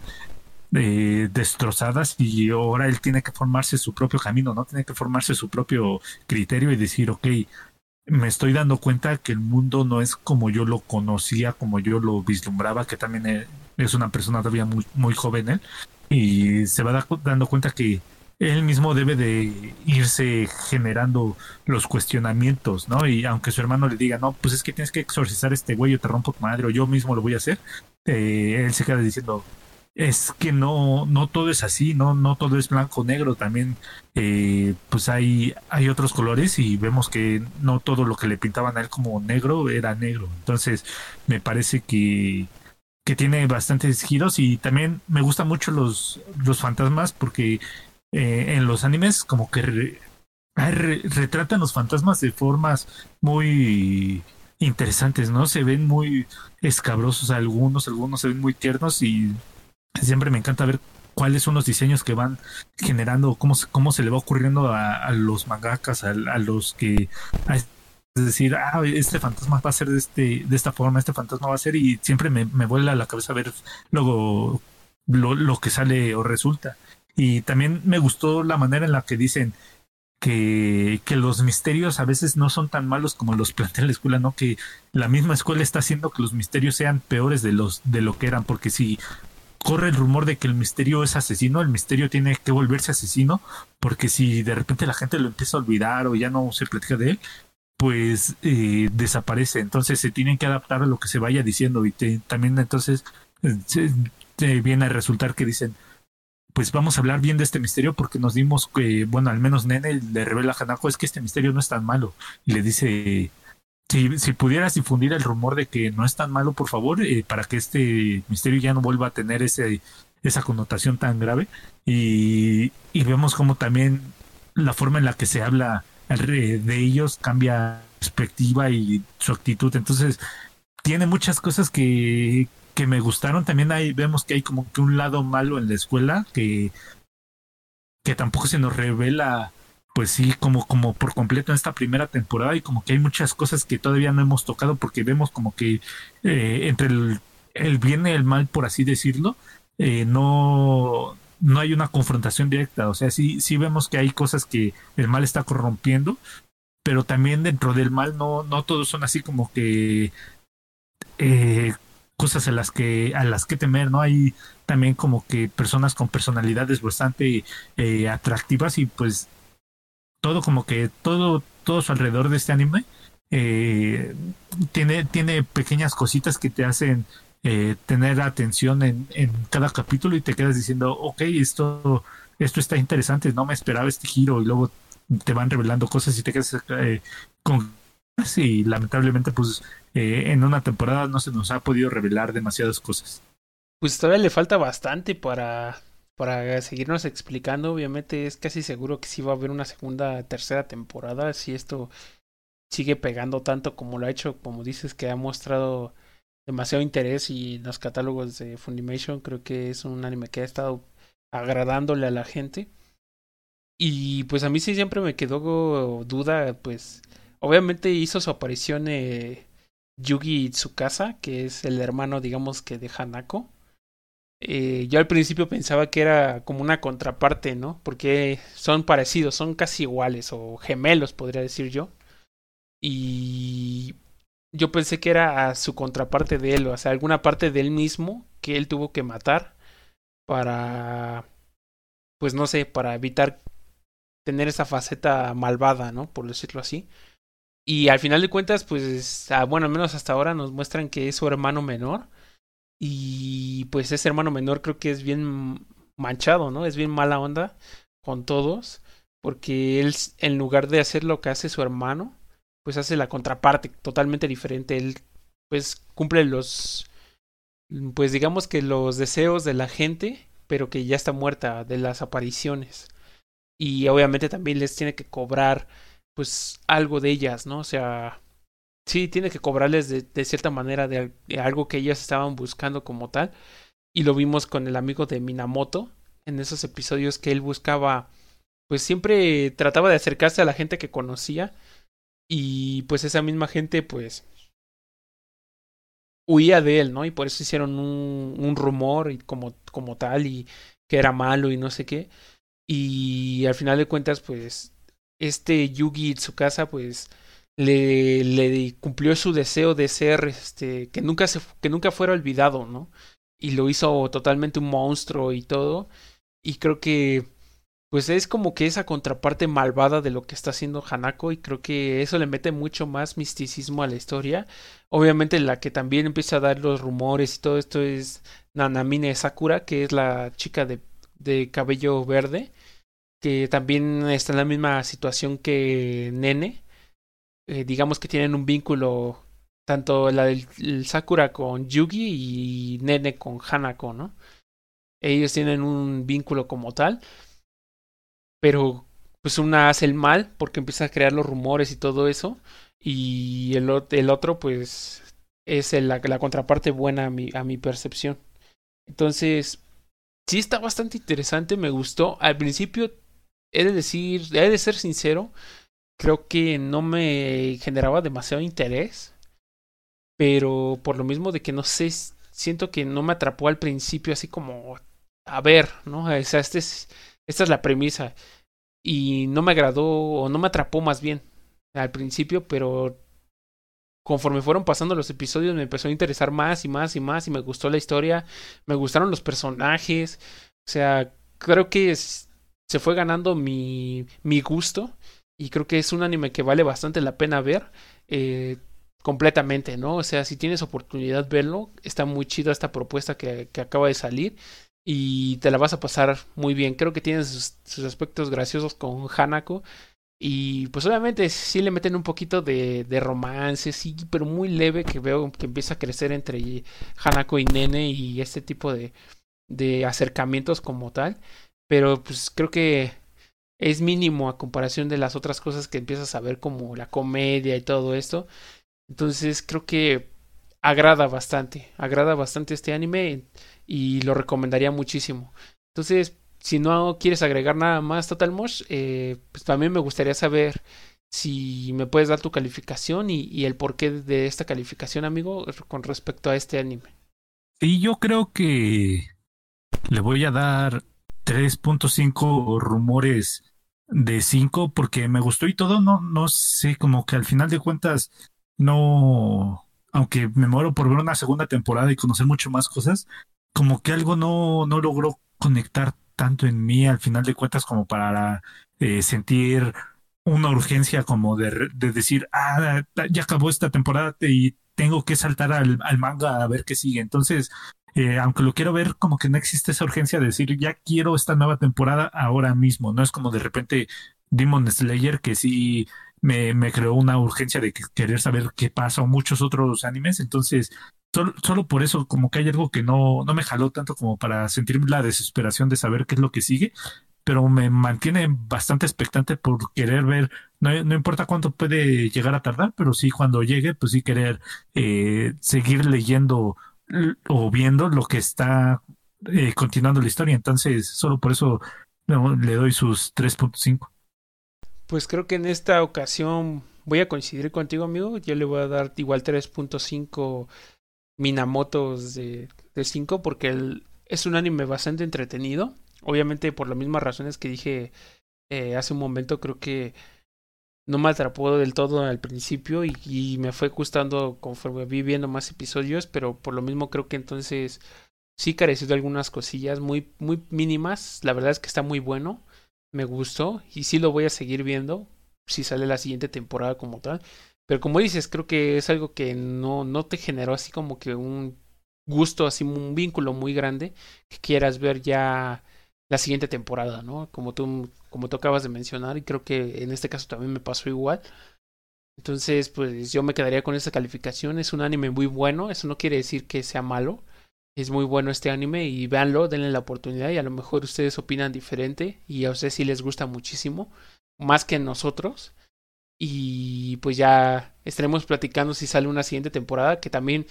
pues hay muchísimas temporadas de varios animes que ya estamos esperando, entonces pues ya las traemos, iremos trayendo conforme vayan acabando estas temporadas, pues las vamos a seguir agregando al podcast. Pero pues sí, en fin, creo que ese es un buen anime y una buena recomendación que necesitan ver. Y bueno, pues ya con esto, pues terminamos el episodio del día de hoy. Espero que se la hayan pasado muy bien. Eh, recuerden que, pues como grabadora, este, se va a llevar a cabo el, el, evento de los Game Awards para que estén al pendiente el 9, el 9 de este mes, o sea, pasado mañana o mañana si ustedes escuchan este podcast el día martes. Entonces, véanlo, eh, lo vamos a tener aquí también con ustedes, lo vamos a abordar en el siguiente episodio, entonces no se lo pierdan. Recuerden que nos pueden dejar todas sus sugerencias, todo lo que les guste, eh, nuevos temas, todo lo que ustedes nos quieran compartir. Eh, estamos ahí en las redes sociales. Y pues también no olviden que estamos o hemos tratado de transmitir más Total Mosh y Ramrodo han estado transmitiendo también juegos de Warzone y, y pues también de Halo en nuestro canal de Twitch. Entonces no se lo pierdan también y pues lleguen a saludarnos y a decirnos que vienen de, de parte de este podcast. Sí, búsquenos en Twitch como Gululup-eje y pues en todos lados como Gululup. Y excepto en en plataformas de podcast por History Geeks. Y pues ya se siente el espíritu navideño. Espero que se les esté, estén pasando muy bien, que sea un buen diciembre y ya casi llega a final de año, está llegando una nueva cepa para que nos reciba el siguiente año. Ahora salimos del COVID, pero nos recibe Omicron, entonces esperemos que todo vaya para mejor. Y pues si, si les gusta lo que hacemos, este pueden eh, comentarnos en, en cualquiera de nuestras redes sociales, darnos una sugerencia y compártanos con sus amigos si es que o conocidos familiares si es que les les gusta nuestro contenido. Cuídense mucho y nos vemos en el siguiente episodio. Un abrazote. Bye.